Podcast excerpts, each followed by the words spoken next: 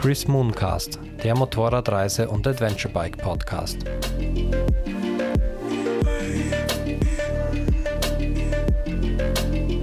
Herzlich willkommen zu einer neuen Folge vom Chris Mooncast. Heute bin ich äh, in Wien zu Gast und zwar bei der Mariana. Hallo Jana. Hi, freut mich, dass ich dabei sein kann. Freut mich auch, äh, dass du dir Zeit nimmst für mich. Und ja, erst einmal kurz zu deiner Person, falls ihr die Mariana noch nicht kennt. Sie ist am ersten über Instagram bekannt. Ja. Aber du machst auch noch ein paar andere Sachen. Erzähl mal kurz, woher kennt man dich überall? Also, wie du schon gesagt hast, mein Hauptbereich ist so Instagram. Da poste ich eigentlich fast täglich über mein Bike Life mit meinen drei Motorrädern. Also ich bin sowohl auf der Rennstrecke als auch auf Reisen unterwegs. Auch jetzt seit neuestem mit meinem Camper. Mhm. Da habe ich mir einen kleinen Wunsch erfüllt. Da geht es jetzt eh nächste Woche wieder los für mich. Und ansonsten bin ich auch manchmal bei anderen ähm, YouTube-Kanälen oder so dabei, habe auch meinen eigenen YouTube-Kanal und auf TikTok poste ich auch was. Also das sind so meine Hauptbereiche. Okay, sehr gut. Das ist schon mal ein guter Überblick. Jetzt hast du schon gesagt, drei Motorräder. Ähm, was, was fährst du so? Also, ich habe für die Rennstrecke eine Ducati Panigale 1199S. Dann für meine Reisen habe ich eine Hypermotor 796 und einfach so für die Straße und weil sie mir halt gefällt, habe ich noch eine Monster S4R. Mhm. Das war für mich früher immer so ein großer Traum, dass ich einfach mal die coolste Urmonster habe, die es so gibt. Und habe ich mir dann erfüllt. Ich fahre sie zwar nicht viel, aber mein Herz hängt sehr an ihr. Also meistens bin ich dann auf der Straße mit der Hyper unterwegs. Sind auf jeden Fall krasse Motorräder. Ich würde auch sagen, nicht jede Frau hat solche Motorräder zu Hause stehen. Ähm, fährst du schon sehr lang Motorrad? Ähm, nee, noch nicht so ewig, aber jetzt sind es doch schon ein paar Jahre. Also ich fahre jetzt, glaube ich, seit sechs Jahren Motorrad mhm. und seit drei Jahren poste ich das jetzt auch auf Instagram und bin da jetzt eigentlich auch beruflich damit tätig. Also mhm. mein Hobby wurde zum Beruf.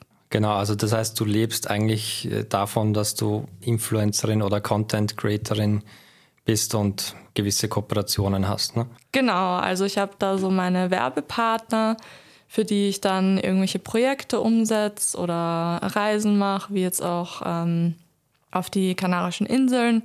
Und genau, da gibt es dann halt so bestimmte Werbeposts und davon lebe ich dann, ja. Genau, zu den Kanarischen Inseln kommen wir gleich, weil das ist eigentlich heute das Hauptthema. Äh, jetzt wollte ich kurz nochmal fragen, du hast eh schon gesagt, eben im Reisen- und Rennstrecke was hast du bisher für Reisen gemacht? Eher so lokal oder also ich sage mal regional in Österreich oder?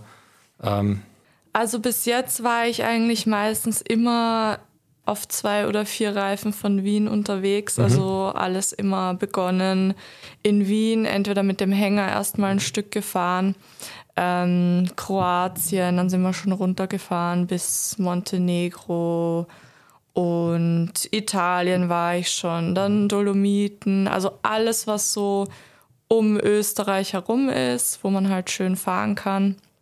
Ähm, Schweiz fahre ich auch gerne, auch wenn man da nicht so schnell fahren darf. Aber die Landschaft ist umso schöner. Und äh, genau, jetzt im Winter habe ich meine eigenen Camper ausgebaut. Und jetzt äh, geht es mal nächste Woche wieder nach Italien, weil da soll das Wetter ein bisschen besser sein wie hier. Und im Juni geht es dann für mich nach Frankreich, auch zuerst mit dem Camper und dann erkunden wir mal dort die Landschaft. Und im Juli bin ich dann auch wieder mit dem Camper und mit den Bikes in den Dolomiten mit einer mhm. Freundin. Also wow. ja. Aber so jetzt mit dem Flugzeug wohin und dass ich dann dort das Bike bekomme, habe ich jetzt eigentlich das erste Mal auf, auf den Kanarischen Inseln alleine gemacht. Mhm. Und davor halt für 1000 PS war ich auch schon mit dem Flieger, aber da sind wir auch nur nach Italien. Also jetzt andere Kontinente waren noch nicht dabei, aber vielleicht kommt das noch. Ja, aber man merkt schon, du, du kommst echt viel herum in Europa. Also da weiß ich auch nicht, ob ich da schon alles gesehen habe, was du so gesehen hast. Das klingt auf jeden Fall schon mal sehr cool. Und ja, ich sage mal, für, für den Podcast ist halt alles interessant, was über die normale Tages- oder Wochenendtour hinausgeht. Und was auch noch dazu kommt, ist, dass ich eben selber im Dezember auf Gran Canaria war und du jetzt ja. im äh, März oder April. Im April, ja. Ähm, und da habe, wie ich das gesehen habe, habe ich mir gedacht, okay, da muss ich dich unbedingt anschreiben und fragen, ob du da Lust hast, eine Podcast-Folge aufzunehmen. Ja, das freut mich. ja, Gran Canaria oder Kanarische Inseln. Äh, wie lang warst du unterwegs und auf welchen Inseln? Also ich bin von Wien losgeflogen nach Gran Canaria und war dann drei Tage in Las Palmas in einem Apartment und bin dort äh, mit den Bikes rumgefahren. Da hatte ich drei verschiedene Motorräder ausgeliehen von Canary Ride. Zuerst hatte ich eine Ducati Desert X. Mhm. Mit der habe ich mir auch manchmal ein bisschen schwer getan, weil die einfach wahnsinnig hoch ist. Und äh, ich mit 1,74 bin zwar nicht klein als Frau, aber für so ein großes Bike war es dann doch ähm, teilweise schwierig. Dann bin ich noch mit der Scrambler rumgefahren und am Ende noch mit der Multistrada. Ich bin dann nach drei Tagen, also am vierten Tag, bin ich dann auch mit der Multistrada, mit der Fähre nach Fuerteventura rübergefahren und war dann, dann dort noch drei Tage. Und genau, das heißt drei Tage Gran Canaria und drei Tage Fuerteventura. Wobei ich mir im Nachhinein es lieber anders eingeteilt hätte, also mehr Tage auf Gran Canaria, weil es einfach viel mehr zu bieten hat. Okay. Ähm, ja, aber ich werde auf jeden Fall nochmal hinfahren, weil ich habe vieles noch nicht gesehen. Ja.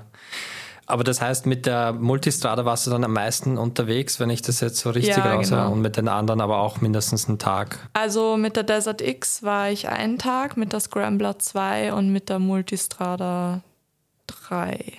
Ja. Oder vier, okay. inklusive Rückgabetag. Ja. Also das mit der Höhe ist sicher ein Thema. Ich sage mal so, du fährst ja normalerweise keine Reise Enduro privat und dann ist das sicher eine Herausforderung. Aber bist trotzdem damit zurechtkommen oder? Ähm, also mit der Desert X habe ich mir wirklich schwer getan. Ich weiß jetzt gerade gar nicht mehr, wie hoch die war. Habe ich schon wieder verdrängt auf, auf jeden Fall richtig hoch. Ich hatte sogar den niedrigeren Sattel, der ist ein Zentimeter tiefer. Aber ich habe einfach, ich musste die ganze Zeit schauen, wo kann ich denn anhalten, weil wenn ich zu schräg gestanden bin, dann konnte ich sie gar nicht mehr aufstellen alleine und dann bin ich da immer mit Gewichtsverlagerung und so rumgehampelt, bis ich dann das Bike aufgestellt habe. Ähm, also wenn ich mit mehreren unterwegs bin, habe ich damit auch gar kein Problem, weil wenn es dann mal wirklich so ist, dann hilft mir halt kurz jemand und drückt mal gegen das Bike. Ja. Aber da ich wirklich ganz alleine war und teilweise einfach auf Straßen unterwegs war, einfach niemand war, ich habe niemanden gesehen, ja. Kilometer lang. Und dann dachte ich mir, oh Gott, kann ich jetzt hier anhalten, weil ich habe doch auch immer oft Pausen gemacht, weil ich halt auch zum Filmen drüben mhm. war und Videos gemacht habe. Das seht ihr dann auch auf, auf YouTube, auf meinem Kanal später. Voll, da kommen ja noch ein paar Videos, glaube ich. Genau, ja. ja. Bin ich schon gespannt. ich auch.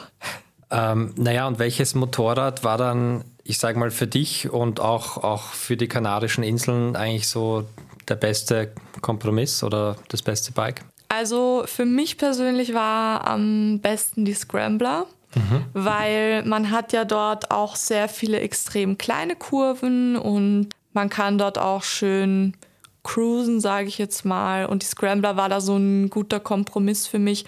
Und mit der Multistrada hatte ich auch sehr viel Spaß. Also mhm. ähm, ich mag ja so Touring-Maschinen schon, nur für mich ist es halt schwierig manchmal, wenn die eben so schwer sind. Und die Multistrada war deutlich niedriger und mit der hat, also hat richtig Spaß gemacht. Also ich glaube, ich würde die Multistrada am meisten empfehlen. Es war jetzt auch so, dass man mit den Bikes nicht Offroad fahren durfte. Aber genau. zum Beispiel auf Fuerteventura, das ist ja das Offroad-Paradies. Also okay. die haben mir gesagt, da kannst du halt perfekt Offroad fahren, was du jetzt mit den geliehenen Bikes sowieso nicht durftest. Deswegen, ich fahre auch nur Straße und deswegen hat die Multistrada für mich perfekt gepasst. Aber wenn jetzt jemand sehr gerne Offroad fährt und auch das speziell darauf anlegt, dann kann man auch Bikes mieten für das Offroad-Fahren. Aber auf, auf Gran Canaria ist das, glaube ich, gar nicht so möglich. Aber auf Fuerteventura auf jeden Fall. Ja, also ich, ich glaube auch, da muss man sich dann vielleicht spezielle Offroad-Anbieter auf, ja. auf Fuerteventura ja. suchen. Das ähm, Genau, das haben sie zu mir eben auch gesagt, dass das nicht erlaubt ist. Ich glaube, es gibt auch ein paar Schotterstrecken auf Gran Canaria. Ja. Aber das meiste ist eigentlich asphaltiert, ne? Genau, ja. Also der Asphalt ist dort eigentlich auch überall extrem gut, weil die halt da kaum Frost haben und Salz und was unsere Straßen alles so mitmachen. Und deswegen habe ich eigentlich auch bei den älteren Straßen äh, trotzdem jetzt nie schlechte Straßen erlebt. Mal besser, mal schlechter. Aber im Grundsatz waren die eigentlich ziemlich gut, die größeren auf jeden Fall. Voll, also da kommt man auch kurvenmäßig auf seine Kosten, auch von der Aussicht, da kommen ja. wir, glaube ich, auch gleich noch dazu. Vielleicht noch eine Frage, weil wir, wir hatten relativ im Zentrum so eine Unterkunft und da gab es so eine steile, enge Straße. Und da wusste ich, okay, wenn du jetzt in dieser steilen Kurve, wenn der Motor abstirbt, dann liegst du. Äh, deswegen wäre jetzt ein bisschen die Frage, glaubst du, dass man auch als Anfänger dort gut zurechtkommt, so von den Straßen her, oder sind die anspruchsvoll zu fahren? Mm, ich finde, es gab teilweise schon extrem enge Kern. Also ich bin einmal die, ich glaube CG5 hieß die, gefahren, die führt eben von der Küste ins Innere von der Insel. Mhm. Und da wurde mir schon vorher gesagt, äh, das sind die engsten Kurven der Insel. Ich mag das ja gerne, mhm. aber ich weiß noch, am Anfang habe ich mir halt mit so wirklich winzigen Kehren schwer getan. Und mhm. die sind halt wirklich extrem eng, also so Stilfser-Joch-mäßig. Und auch schmale Straßen. Aber grundsätzlich ist dort wirklich alles gut befahrbar und die ähm, wenn man mit Kehren zurechtkommt, dann würde ich es auf jeden Fall auch für Anfänger empfehlen. Okay, super. Wie siehst du das? Ja, äh, nein, ich, ich sehe das eh so. Ich habe gerade über die nächste Frage nachgedacht. Also ich denke auch, die meisten Straßen, also gerade so die großen Straßen sind leicht zu fahren. Ja. Aber halt wirklich da im Zentrum, wenn man diese kleineren Straßen, die sind teilweise echt sehr steil, steile, enge Kurven, wo man dann eigentlich ich sage mal so, wenn man in der Kurve dann den Fuß runtergibt und man ist auf einem hohen Motorrad und es ist steil, dann kann es passieren, dass man umkippt. Also man sollte schon, also entweder ein niedriges Motorrad haben oder denke ich halt ähm, einfach ein bisschen Erfahrung haben oder halt so etwas wie Stilfser ja auch schon mal gefahren sein. Ja, ne? genau. Also wenn man jetzt Fahranfänger ist, dann würde ich mir halt auf jeden Fall ein niedrigeres Bike nehmen, ja. weil du musst wendig sein ähm, in diesen Kern und das bist du halt mit einem kleineren, niedrigeren Bike auf jeden Fall. Also mit der Scrambler war es wirklich super für mich, auch bei diesen winzigen Kern und mit der Desert X habe ich halt schon gemerkt, das ist ein Trumm und wenn ich jetzt meinen Fuß abstellen müsste, würde es halt nicht gehen, weil die so hoch ist. Ja, also ich, ich denke auch, da muss man einfach, das muss man einfach ein bisschen berücksichtigen, aber wenn man sich das selber gut einschätzen kann, ist das absolut machbar. Auf jeden Fall. Jetzt war, war ich ja im, im Dezember dort, es, was eigentlich bei uns Winter ist, aber dort relativ warm. Ich glaube, es waren so 15 bis 25 Grad. Wie war das bei dir im April? War das nochmal wärmer? Ähm, ja, also ich hatte teilweise auch 30 Grad auf dem Tacho, aber es war eigentlich so eher so zwischen 20 und 25 Grad. Und auf manchen, ja, wenn ich jetzt auf einem Ort war, wo die Sonne voll auf die Berge geprallt hat, dann hatte ich eben auch mal 30 Grad auf dem Tacho. Aber es ist ja so, auf den Kanarischen Inseln hast du das ganze Jahr über Top-Wetter eigentlich fürs Motorradfahren, zumindest zum Schwimmen, vielleicht jetzt nicht. Aber Motorradfahren kannst du auch bei 18 Grad und da hat es ja, glaube ich, so im Schnitt zwischen 18 und 28 das ganze Jahr über. Und das ist eigentlich perfekt, würde ich sagen. Also auch im Sommer wird es nicht viel heißer? Nee. Okay. Also ich, ich bin schon, seitdem ich ein Kleinkind bin, immer auf Fuerteventura. Ja. Und da ist es ja auch das Wetter stabil. Mhm. Ne? Und da haben wir nie wirklich über 30 Grad. Außer es gibt mal so eine richtige Hitzewelle, irgendwie von der Sahara kommt da mal so ein Sandsturm rüber. Hatte ich einmal in den 25 Jahren, wo ich jetzt drüben war, dass wir irgendwie 40 Grad hatten aber sonst war immer maximal 30. Also ich wusste nicht, dass das auch für den Sommer so ein guter Tipp ist, äh, da hinzufahren. Das muss ich mal merken. Aber ich denke, die meisten, ich sage jetzt mal aus, aus Zentraleuropa, fahren wahrscheinlich im Winter hin, weil man da bei uns halt einfach nicht so Richtig, gut ja. fahren kann. Okay, Genau, dann wäre eigentlich meine nächste Frage schon, wie kann man sich so denn die Landschaft vorstellen äh, auf Gran Canaria oder wie würdest du so die Insel beschreiben von der Landschaft, vom Klima? Also die Insel ist wirklich ganz toll, weil alle zehn Kilometer gefühlt kommt irgendeine neue Landschaft. Die Leute sagen auch, dass das wie so Mikrokontinent ist. Also du hast wirklich im im Norden hast du eher wirklich alles grün, aber dann auch unterschiedlich. Bei manchen ist eher so Nadelbäume, dann hast du eher so Gewächse, dann hast du eher grünes Gras, dann hast du eher so schilfartiges gelbes Gras. Also es gibt alle möglichen unterschiedlichen ähm, Vegetationen da drüben. Mhm. Und im Süden hast du halt eher so wüstenartig, schroffer, Sand, trocken. Und es ist einfach so cool, weil die Insel hat irgendwie 50 Kilometer Durchmesser. Und du hast so viele verschiedene Landschaften. Das ist einfach richtig spektakulär, wenn du halt Motorrad fährst und alle paar Kilometer was Neues entdeckst und dir einfach nur so denkst, wow, wie toll ist das jetzt wieder und wie neu. Also es ist definitiv nicht langweilig und landschaftlich ganz toll. Ich habe mir auch zwischendurch gedacht, so eigentlich würde ich jetzt gerne ein bisschen wandern gehen, weil es mhm. sieht richtig harmonisch und toll aus. Ja, das kann ich nur bestätigen. Also die Landschaft ist, ist echt sehr vielfältig und ja, von den Höhenunterschieden, wie, wie war das für dich? Von jetzt, äh, ich sag mal, Zentrum zur Küste, bist du da auch einmal ganz hoch und runter gefahren? Ja, ich bin raufgefahren bis zum Pico de las Nieves. Das ist ja, glaube ich, der höchste Punkt. Ich glaube, der ist auf 1945 Metern. Kann gut sein, weiß ich so genau ähm, genau nicht mehr. Ja. Mir ist es jetzt also nicht so arg vorgekommen, die Höhe. Ich meine, ich war, ich bin schon viel in der Schweiz und so unterwegs gewesen. Da fährst du halt von gefühlt null auf, keine Ahnung, ja, das stimmt. Drei, vier, ich weiß es nicht, aber halt viel höher. Und da war halt so, ja, ist halt ein, schon ein Berg, aber jetzt nicht mega hoch. Aber du hast schon Steigung auch auf den Straßen, aber eigentlich geht es relativ sanft immer nach oben, dadurch, dass du auch so viele Kurven hast und es eigentlich keine geraden Straßen gibt auf der Insel gefühlt, außer die Autobahn, die so rundherum geht, ähm, ist es eigentlich sanft, der Anstieg, fand ja. ich jetzt. Wie fandest du das? Ich denke auch, also es ist also so diese extrem steilen Straßen, das sind eher wirklich die kleinen und die großen Straßen sind jetzt nicht, nicht extrem ja. steil aber ich fand es halt schon krass. Ich war da einmal ganz unten im Süden, eben. Ja. In Las Palomas oder wie das da ja, heißt? Ja, da mit diesen Dünen. Ja, ja. Warst du da da? Nein, ich habe es leider nicht geschafft. Ich wollte unbedingt hin, aber es ging sich nicht aus. Aber es sieht aus wie, wie Sahara, so ein, wie ja. eine kleine, kleine Sandwüste. Und dort war es halt richtig warm. Und das ist eben am Meer, also null, null Höhenmeter. Und dann bin ich da eben gerade rauf Richtung Norden, eben auch zu diesem Pico de las Nieves. Ja. Und das war irgendwie so krass, weil es unten halt richtig warm war und dann in der Mitte war eine, eine Wolkendecke. Ah. Und ich dachte, jetzt wird das Wetter schlecht und ja. dann fahre ich halt weiter und dann war ich auf einmal über den Wolken und oh, oben war wieder geil. Sonne. Nee, das habe ich nicht erlebt. Und es war halt dann oben 10 Grad kälter. Also man ja. kommt schon, also ich weiß jetzt nicht mehr, eine Stunde, eineinhalb Stunden von 0 auf 2000. Ja das war, fand ich halt schon, schon auch irgendwie krass. Ja, nee, ich bin immer von Las Palmas, also vom eher Norden aus, ähm, losgedüst und da habe ich das jetzt nicht so äh, krass erlebt. Das Einzige, was war in Las Palmas selber, da hängen immer die Wolken. Also da war jeden Tag immer bewölkt und deswegen wohnen da auch viele Leute, weil es halt für sie praktisch ist, dass die halt jeden Tag 20 Grad haben. So. Ja.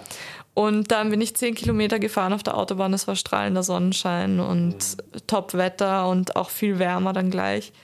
Also es ist schon cool, wie, wie unterschiedlich die, die Insel an ihren eigenen Stellen ist.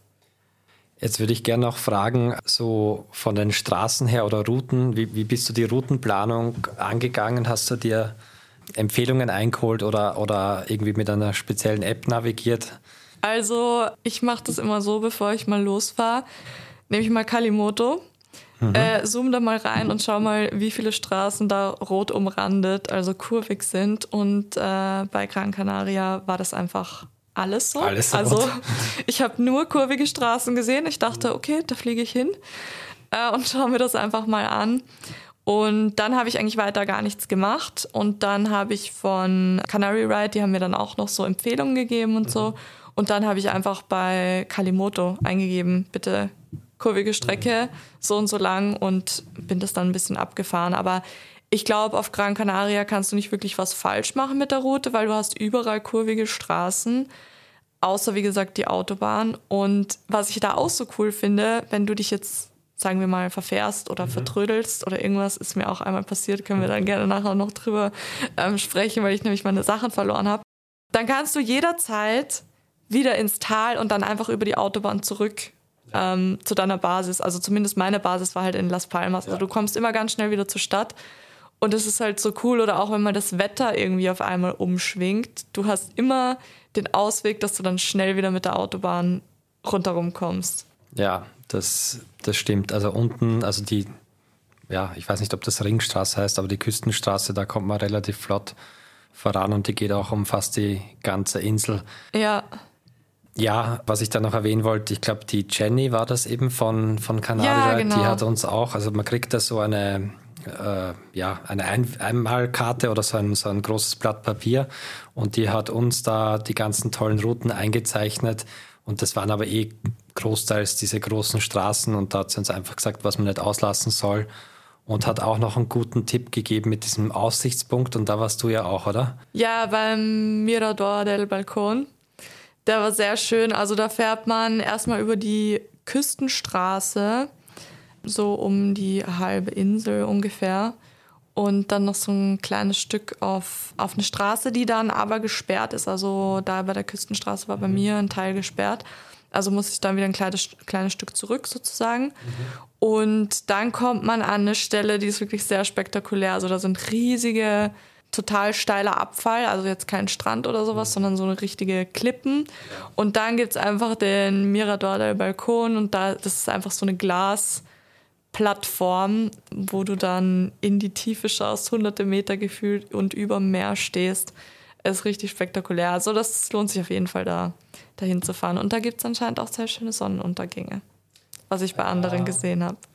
Ja, also da war, waren wir auch und wie du schon gesagt hast, diese Straße, die war bei uns auch gesperrt. Ja. Und wenn uns das nicht jemand gesagt hätte, dass wir da nochmal eben diese Sackgasse reinfahren ja. sollen, wir wären da nicht hingefahren und der Ausblick ist, ist der Hammer. Also wie du schon gesagt hast, mit den Klippen und der Aussichtsplattform, also ja. sehr, sehr starke Empfehlung. Ich wäre da auch nie hingefahren, wenn es mir niemand empfohlen hätte, weil warum du denkst halt, ja, gesperrte Straße, warum soll ich da jetzt nochmal zurück? Aber das, das lohnt sich auf jeden Fall. Es ist auch nur, ich glaube, so fünf Minuten oder so Umweg vom, von der Hauptroute. Aber zahlt sich auf jeden Fall aus. So, jetzt muss ich gleich einhaken. Also dir ist ein, ein Missgeschick äh, passiert, was dann aber doch halb so schlimm war am Ende ja. oder wie? Erzähl mal. Also am zweiten Tag äh, war ich wieder unterwegs und ich habe ja am Bike habe ich immer alles mit. Also meine Systemkamera zum Filmen, mein Mikrofon, mein Stativ, äh, meine Actioncams, meine ganzen Speicherkarten, meine ganze Kameraausrüstung. Also wertvolle Dinge. Und äh, das habe ich alles in meinem Rucksack gehabt und bin halt ganz normal gefahren, habe gerade irgendwo angehalten und irgendwelche Stories gemacht. Und dann kam ein Motorrad angefahren, hält bei mir und es war, war so ein Pärchen drauf. Und ich dachte schon, ah, okay, die wollen vielleicht fragen, ob ich eine Panne habe oder sowas, weil ich irgendwie komplett alleine in der Gegend rumstehe. Und die haben aber auch gar kein Englisch gesprochen und haben mir einfach nur meine Kamera in die Hand gedrückt. Mit meinen Objektiven. Und ich dachte mir so, was? Woher haben die das? Und wieso geben mir die das zurück, wenn sie das gefunden haben? Weil das kostet halt so viel. Also mega lieb. Ich war total baff und dachte mir nur so, okay, wow, was ist gerade passiert? Und dann hat sie eben auf meinen Rucksack gedeutet und dann habe ich gesehen, okay, es ist komplett offen. Also entweder habe ich ihn offen gelassen oder er hat sich geöffnet. Weiß ich nicht, ob ich der Trottel war oder ob ich einfach Pech hatte. Ähm, auf jeden Fall hat sich irgendwie alles entleert. Unter anderem, was mir am allerwichtigsten war, waren meine Speicherkarten mit dem ganzen Material, was ich halt gefilmt habe. Und am zweiten Tag, ich dachte halt, ja, was mache ich jetzt? Ich bin hier, um Videos zu produzieren und wenn jetzt alles weg ist und da auch das, was ich schon gemacht habe, Katastrophe. dann bin ich zurückgefahren. Ich glaube, eine halbe Stunde bin wieder alles abgefahren bis zur, bis zur letzten Stelle, wo ich eben gehalten hatte und was an meinem Rucksack gemacht habe. Also da wusste ich, dass noch alles okay war. Und habe dann noch meine Wasserflasche wieder gefunden am Straßenrand, aber den Rest nicht. Also das war weg. Und äh, ja, dann ist es halt schon langsam später und später geworden. Dann dachte ich, okay, ich kann jetzt hier nicht in den Bergen bleiben und am Ende bin ich hier im Dunkeln und versumper da irgendwo und komme nicht rechtzeitig ins Tal. Dann bin ich wieder nach Hause gefahren und ich habe am Weg noch einen Biker gesehen und dann dachte ich mir noch so, soll ich den jetzt fragen? Nee, ich schaue lieber selber schnell, ob die Sachen noch da liegen. Und ja, hat sich dann am nächsten Tag, als ich mein Handy eingeschaltet habe, rausgestellt, dass der Typ, der halt dem, der mir begegnet ist, der Biker, mhm. dass der meine Sachen aufgesammelt hat und das auf Social Media gepostet hat. Ah, okay. Das wiederum wurde von, jedem, von einem anderen Mädel gerepostet mhm. und die mhm. Jenny von Canary Ride hat das dann zufällig der gefolgt und hat das gesehen, dass meine Sachen halt gefunden wurden. Und am nächsten Tag hatte ich dann alles wieder und ich konnte es gar nicht glauben, einfach wie, wie nett die Leute dort sind, dass sie das zurückgeben. Krass, ja. Weil das ist jetzt nicht so wie ein Handy, wo du irgendwie, ja, keine Ahnung, das halt gesperrt ist, sondern eine Kamera, das kann jeder einfach benutzen und ein Objektiv auch und Actioncams auch und Speicherkarten und alles. Also da war ich dann echt so ein bisschen overwhelmed, dass die mir das einfach wiedergegeben haben und auch so schnell weg waren, dass ich mich nicht mal richtig bedanken konnte und so. Also ja, krass. Aber da hattest du schon nochmal richtig Glück, wobei ich würde jetzt auch sagen, die Menschen dort sind eigentlich sehr freundlich. Extrem lieb alle, ja. Also es war auch so, meine andere positive Erfahrung war einfach, dass die Leute dort irgendwie so ein bisschen mehr aufeinander achten. Also die Autofahrer bei den kurvigen Straßen kannst du oft wirklich lang nicht überholen. Mhm. Die Autofahrer schauen dann noch teilweise, winken dich vorbei, wenn es gerade geht, oder halten an, dass du vorbeifahren kannst. Und die LKWs halten immer, wenn es solche größeren Anhaltestellen halt gibt, zum Beispiel auf der Küstenstraße, haben die immer angehalten, einmal alle vorbeigelassen und da dachte ich mir so, wow, das gäbe es bei uns einfach nicht. Cool. Das fand ich so cool, dass einfach da so ein Miteinander war, dass, also, dass die Leute da so auf sich gegenseitig achten, habe ich mich richtig wohl gefühlt, muss ich sagen. Ja, also ich, ich hatte da auch nur positive Erfahrungen, also wirklich schöne Geschichte. Jetzt interessiert mich aber trotzdem, war die Kamera dann kaputt? Ist sie aus dem Rucksack auf die Straße geknallt? Also diese Kamera hat wirklich viel mitgemacht, weil am ersten Tag, als ich nämlich gefilmt habe, war es total windig und mir ist das ganze Stativ inklusive Kamera auf die Linse gekippt, auf den Stein und war schon ziemlich zerkratzt. Und ich dachte mir auch, okay, meine Reise ist jetzt vorbei. Hab dann gefilmt und habe gesehen, okay, man sieht es nicht beim Filmen. Nur wenn ich direkt in die Sonne leuchte, dann hat man einen ganz kleinen lilanen Punkt gesehen. Ah ja. Und äh, dann war das Objektiv, das eine war dann eh schon kaputt, ja. aber es ging halt noch. Und dann ist sie halt nochmal runtergeflogen am nächsten Tag, als ich sie eben verloren habe. Und ging auch noch. Also diese Kamera ist jetzt so mein kleines Baby, weil ich weiß, wie viel sie aushält und was sie schon alles mitgemacht hat. Ähm, sie ist auf jeden Fall sehr robust. Okay. Und lebt noch. Wow. Also das, das hätte ich echt nicht erwartet. Dass so das ist, also eine GoPro kein Problem, aber so eine ja. Systemkamera, die sind ja doch, doch heikel und ja krass, dass das funktioniert hat. Was war deine positive Erfahrung?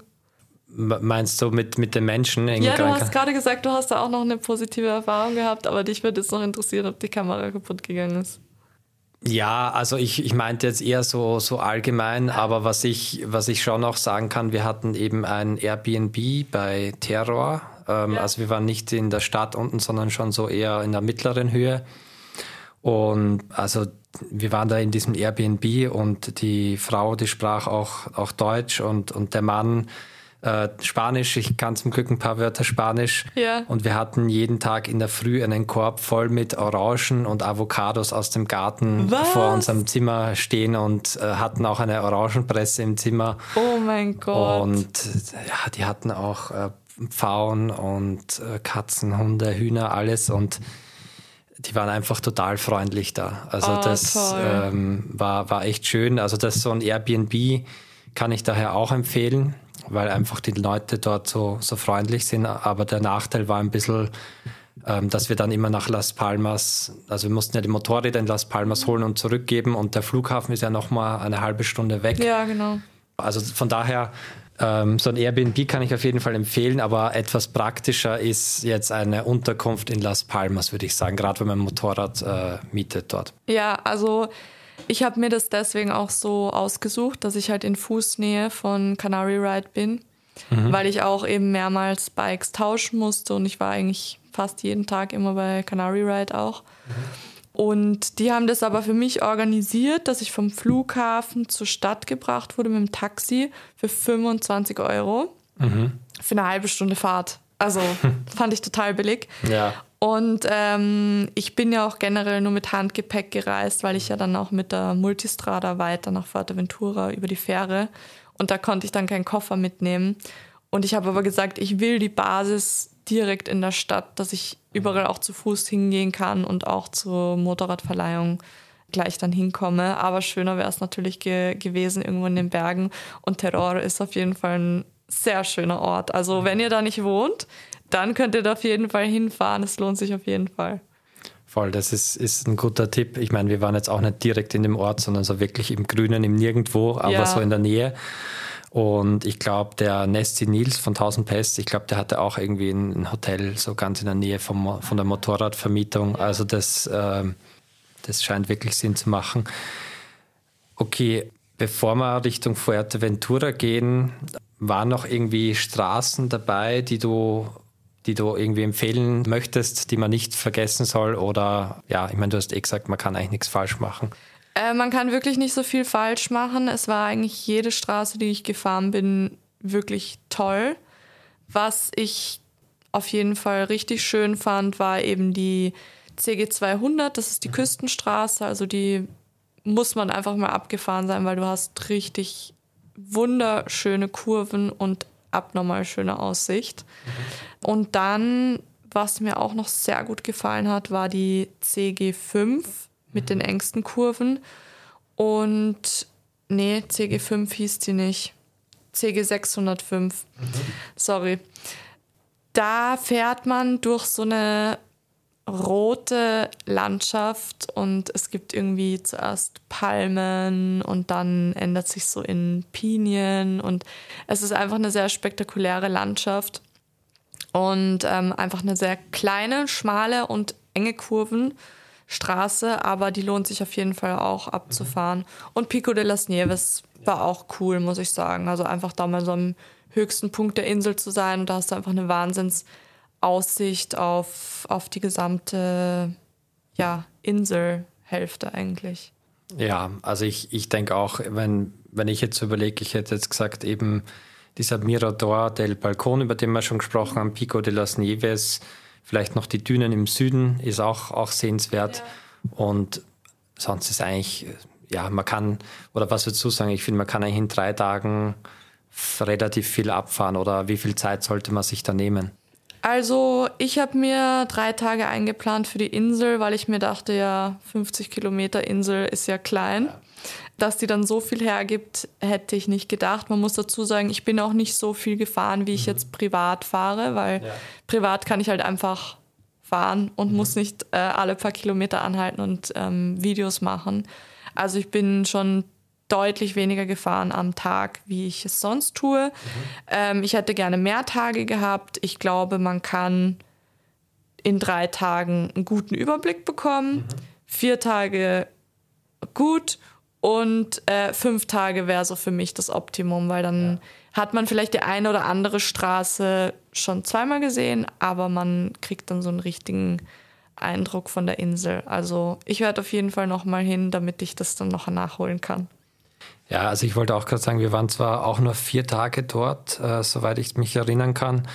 Aber wenn man so vielleicht auch ein, zwei Pausentage einplant ja. äh, und das auch ein bisschen als Urlaub sieht, dann kann man da locker eine Woche verbringen. Locker, ja. Also man kann da auch wunderschön baden und so, was ich, was ich gehört habe. Ich war jetzt selber nicht ähm, am Strand, aber der Süden ist ja, die Leute kommen ja da normalerweise hin, um da Strandurlaub zu machen. Also ähm, man kann einfach auf der Insel wirklich unglaublich viel machen. Auch fürs Wandern ist sie sehr bekannt und Radfahrer gibt es auch viele. Also mhm. das kann man sicher sehr cool mit einem Urlaub verbinden. Okay, und ähm, ja, dann würde ich gerne noch fragen, also Fuerteventura, da war ich ja nicht oder mein, mein Kumpel und ich waren, waren dort nicht. Ähm, wie ist das so im Vergleich zu Gran Canaria? Also Fuerteventura war von mir so eine kleine Herzensangelegenheit, dass ich da mit dem Motorrad hinfahre, weil ich da, wie gesagt, schon seitdem ich ein ganz, ganz, ganz kleines Kind bin, jedes Jahr mindestens einmal drüben bin. Mhm. Und äh, da wurde mir immer schlecht ähm, beim Autofahren, weil da so viele Kurven sind. und äh, als ich dann mit dem Motorradfahren begonnen habe, habe ich mir gedacht, ja, eigentlich wäre das hier doch perfekt, weil immer gutes Wetter, perfekte Straßen und Kurven. Ähm, ich bin dann auch mit dem Motorrad eben mit der Fähre rüber und bin das dann abgefahren. Die Insel ist ja größer mhm. wie Gran Canaria, aber hat deutlich weniger Straßen. Also ich bin dann draufgekommen, die richtigen Kurvenstraßen sind eigentlich im Endeffekt 30 Kilometer, okay. was man an einem Stück fahren kann. Es war für mich cool, dass ich es mal gesehen habe mit dem mhm. Bike und dass ich gemerkt habe, okay, also da sind gar nicht so viele Kurven und es ist gar nicht so eine weite Strecke, wo mir halt eigentlich immer schlecht wird im Auto, sondern mit dem Motorrad ist es halt einfach eine kurze, richtig geile Motorradstraße. Mhm. Aber es lohnt sich jetzt, wenn man richtig Motorrad fahren will, nicht auf die Insel zu fahren. Wenn man jetzt aber sagt, okay, man will da irgendwie Surfurlaub, Strandurlaub und alles machen, was du da wirklich perfekt machen kannst ja. und sich da mal ein Motorrad ausleiht für einen Tag, top. Also ja. macht es, ist sicher mega für diesen Zeitraum, aber ich hätte definitiv nicht zwei oder drei Tage drüben das Motorrad gebraucht. Und wie gesagt, für Offroad ist es auch sehr, sehr beliebt. Ich wollte mir auch mal einen Offroad-Tag buchen dort. Mhm. Es ging dann aber irgendwie doch nicht, weil ich meine Sachen nicht mitnehmen konnte, Helm ja. und alles mit dem Gepäck. Also das muss man halt immer bedenken. Man kann die Sachen drüben ausborgen mhm. bei, den, bei den Motorradvermietungen. Also die wissen ja wohl, dass du hauptsächlich eigentlich im Urlaub äh, darüber kommst auf die Insel, also auch bei Canary Ride. Die ja. haben eine ganze Wall voll mit Helmen und ja. Klamotten und allem, aber zum Beispiel für Frauen gab es halt ein paar Schuhe in 38. okay. Also äh, für mich ist es jetzt nicht in Frage gekommen, dass ich das drüben ausleihe. Und ich habe auch immer ganz gerne halt meine Sachen, meinen Helm und ich repräsentiere ja auch meine Brandpartners ja. und meine Marken. Also ich kann da jetzt nicht auf einmal mit irgendwas anderem herumfahren. Aber für jeden, der da privat hinfährt, man kann sich die Sachen vor Ort mieten und auch nicht teuer. Ich glaube, 8 Euro am Tag für einen Helm oder sowas. Also es war voll, voll im Rahmen. Also ich habe da auch lieber meine eigenen Sachen dabei. Also ich hatte auch, auch wirklich Jacke, Hose und ich hatte so große Adventure-Stiefel, was ein bisschen ein Problem war, weil ich, ich dachte, ich ziehe die an, damit ich halt die nicht noch ins Gepäck tun muss. Und das war halt ist nicht unbedingt angenehm, so lange diese Stiefel und auch wenn es warm ist, anzuziehen. Also das würde ich mir vielleicht überlegen, ob ich die Stiefel dann tatsächlich ausborg. Ähm, und man muss, man hat ja oft bei diesen Flügen, ich glaube Ryanair fliegt dahin und dann hat man nur ein Handgepäck dabei. Und da muss man sich halt wirklich überlegen, ob man das alles ins Handgepäck reinbekommt oder nicht. Also ich habe es geschafft, aber ich habe auch zuerst gedacht, weil ich bin halt so sehr immer auf der sicheren Seite. Also ich fahre eigentlich nur mit meinen Racing-Stiefeln und will da nie irgendwie mit was leichterem fahren. Aber es ging bei der Reise einfach nicht anders. Also ich hatte dann keine Lederkombi an, sondern eine Motorrad-Jeans, die halt abriebfest ist und mit Protektoren. Und dann halt so Motorrad-Sneaker und eine Textiljacke. Und ähm, das habe ich alles angezogen beim Flug. Ja, okay. Ähm, so wie ich. Ja, und mein Helm war dann meine Handtasche sozusagen. Und dann hatte ich eben noch ein Handgepäckstück und da habe ich dann alles. Ich musste ja mein ganzes Kameraequipment ja. mitnehmen. Wenn ich jetzt privat drüben gewesen wäre und das alles nicht dabei hätte, dann wäre sich das alles gut ausgegangen. Aber alleine das Stativ, ja. Kamera, Actioncams, Mikrofone, das alles hat einfach so viel Platz gebraucht, dass ich halt für meine Klamotten kaum Platz hatte und dann habe ich mir ähm, so ein Nackenhörnchen, mhm. wo so ein Kissen drinnen ist, habe ich das Kissen raus und habe das dann vollgestopft mit T-Shirts und Socken und Unterwäsche und sowas und äh, habe das dann umgehängt, beziehungsweise ich habe es sogar vergessen. Ähm, und musste mir dann alle Klamotten drüben neu kaufen. Aber ich habe einfach in diese Handgepäckstasche, die ich hatte, noch so einen ganz dünnen Rucksack reingetan. Das heißt, sobald ich durch den Check-in war, mhm. habe ich dann meine Jacke, meine Motorradjacke in den Rucksack getan und mhm. meinen Helm und alles. Und dann hatte ich halt dann im Endeffekt im, im Flugzeug dann doch zwei Taschen sozusagen. Aber ähm, ja, ich habe alles angezogen, was ging. Mein Laptop hatte ich auch noch dabei. Also es war eine richtig schwere Tasche, aber es ist irgendwie durchgegangen. Beim Rückweg hatte ich ein bisschen Angst, weil da wurden nämlich alle Leute äh, kontrolliert. Mhm. Bei ihm mit ihrem Handgepäck und mussten das da in so eine Box reinstopfen und auch teilweise wiegen. Und ich dachte mir schon, oh, äh, jetzt wird es schwierig. Ja. ja, bei mir haben sie dann auch genau nicht mehr das gemacht. Also ich konnte dann einfach durchgehen. Also es ist ein bisschen risky.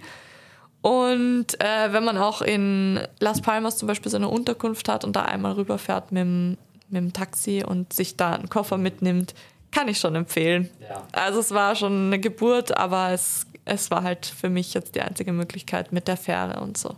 Ja, das Taxi würde ich auch empfehlen, weil am Rückweg bin ich mit dem öffentlichen Bus gefahren und habe da mein Zeug geschleppt bis zur Busstation und so weiter und da mich zu Tode geschwitzt. Also, also das mit dem Gebäck muss man schon ein bisschen planen. Ich glaube, ich hatte auch den, den Helm in der Gebäckrolle, weil ich, weil der größer war als eine Handtasche und den vollgestopft und so. Ähm, es ging dann irgendwie, aber ja. Okay, ja. Ich würde sagen, dann kommen wir schon langsam Richtung Ende Gibt es noch was, was du unbedingt erzählen willst oder was war so dein Fazit von dem Trip? Also mein Fazit von dem Trip ist, bitte macht es einfach. Es ist wirklich wunderschön. Es hat sich auf jeden Fall ausgezahlt. Und ähm, was ich auch empfehlen kann, ist mit der Fähre mhm. zwischen den Inseln zu switchen. Ah, da ähm, wollte ich auch noch fragen, wie lang fährt die Fähre? Ist, also muss man von, die buchen? Also von Gran Canaria, Las Palmas nach Fuerteventura, Morojable, äh, sind es zwei Stunden gewesen. Und das kannst du dir einfach online vorher buchen. Das war auch alles easy. Du musst halt das Kennzeichen angeben vom Motorrad, weil ja, die wollen das halt wissen und du musst auch angeben, wie groß das Motorrad ist und so. Und da habe ich zuerst einen Fehler gemacht. Ich hatte irgendwie ein kleines Motorrad gebucht und dann musste ich da nochmal umbuchen. Und dann sagt sie so zu mir irgendwas äh, 93 und ich dachte mir so, jetzt muss ich noch 93 Euro zahlen. Und ich so, ja, ich habe es nicht verstanden. Was haben sie gesagt? Hat sie gesagt, ja, 3 Euro 93 muss ich noch zahlen und da musste ich halt noch 3,93 Euro drauf zahlen. Aber das war grundsätzlich alles gar kein Problem, das hat alles super geklappt mhm. und man kann auch zwischen den anderen Inseln, ich meine, die sind ja alle unterschiedlich mhm. weit entfernt, aber zum Beispiel von Teneriffa, mhm. ist es Teneriffa? Ja, von Teneriffa nach ähm, La Gomera, die sind ja total nah zusammen und da fährst du nur ganz kurz. Also es lohnt sich immer mehrere Inseln mitzunehmen. Und äh, ich habe mir einfach den Hinflug nach Gran Canaria gebucht und dann den Rückflug von Fuerteventura ah, ja. wieder nach Wien. Das hat alles äh, super funktioniert. Also. Waren ja, Direktflüge auch? Oder? Direktflüge. Ja. 100 mhm. Euro pro Flug habe ich gezahlt. Ja, das ist günstig. Ich weiß gar nicht mehr, was ich bezahlt habe, aber. Ich habe schon, ich, ich fliege ja wie gesagt schon seit äh, Jahrzehnten nach Fuerteventura und da war, wenn ich so für 300 Euro geflogen bin, war gut. Habe auch oft 500, 600 Euro gezahlt. Also für hin und zurück. Und jetzt einfach 200 hin und zurück. Also ich habe mich voll gefreut. Es war auch alles ziemlich spontan. Ich wollte eigentlich mit einer Freundin fahren und die konnte dann nicht. Da habe ich gesagt, egal, ich mache das jetzt alleine. Und es hat, es hat sich auf jeden Fall total gelohnt. Die Leute sind nett, die Insel ist wunderschön. Es lohnt sich auf jeden Fall auch mehrere Inseln anzuschauen. Und ja, macht es einfach. Schaut es euch selber an. Sehr gut, sehr gut. Ja, dann wäre meine letzte Frage eigentlich äh, schon, du hast ja einiges an Content, was vielleicht schon da ist oder erst kommt. Was, was wird es da alles geben und wo findet man das von dir? Also so die aktuellen Dinge und so kürzere Videos, so Reels und so habe ich schon raufgeladen auf Instagram. Also da findet ihr auf jeden Fall schon mal was zu der Reise. Und es kommt jetzt in Zukunft noch einmal bei auf dem Kalimoto YouTube-Kanal ein Video. Auf meinem eigenen YouTube-Kanal, da ist auch der Nutzername gleich wie bei meinem Instagram, Marie-Jana. Mhm. Und dann gibt es noch ein Vergleichsvideo zwischen der Multistrada und der Desert X. Mhm. Kann aber alles noch ein bisschen dauern. Ähm, ich bin gerade so busy und so viel unterwegs, dass ich da noch gar nicht äh, dazu gekommen bin, alles zu schneiden. Also Seid geduldig und folgt mir, dann werdet ihr es nicht verpassen.